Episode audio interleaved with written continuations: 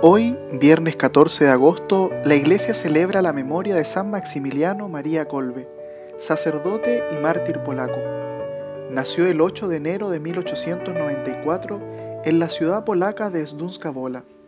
Entró a la orden de los franciscanos en 1907 y fue ordenado sacerdote en 1919 en Roma. Luego de estar en Japón como misionero, regresó a Polonia en 1936 donde sufrió la persecución de la Gestapo.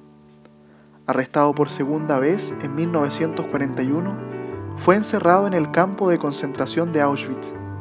Allí, debido a la fuga de uno de los detenidos del bloque donde él estaba y de las represalias que sufrieron, se ofreció voluntariamente para reemplazar a uno de los prisioneros que sería ajusticiado. Fue puesto junto con otros nueve prisioneros en ayuno obligado para que muriera en una celda subterránea.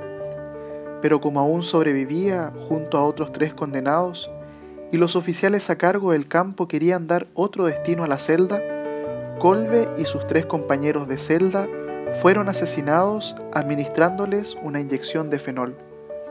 Murió en el búnker del hambre un día como hoy, el 14 de agosto de 1941, la víspera de la fiesta de la Asunción, a los 47 años de edad.